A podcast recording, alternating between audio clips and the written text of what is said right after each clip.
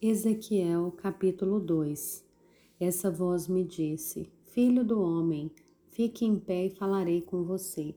Enquanto falava comigo, o Espírito entrou em mim e me fez ficar em pé.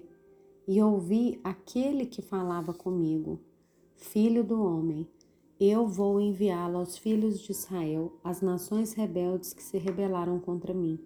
Eles e os pais deles se revoltaram contra mim até precisamente o dia de hoje.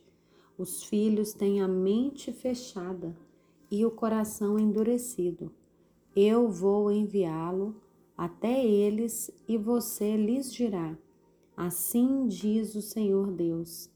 Eles, quer ouçam, quer deixem de ouvir, porque são casa rebelde, saberão que um profeta esteve no meio deles. Você Filho do homem, não tenha medo deles e nem do que eles disserem.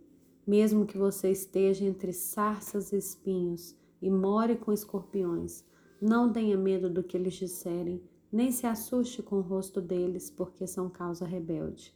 Você lhes dirá as minhas palavras, quer ouçam, quer deixem de ouvir, pois são rebeldes. Você, filho do homem, ouça o que eu lhe digo. Não seja rebelde como essa gente.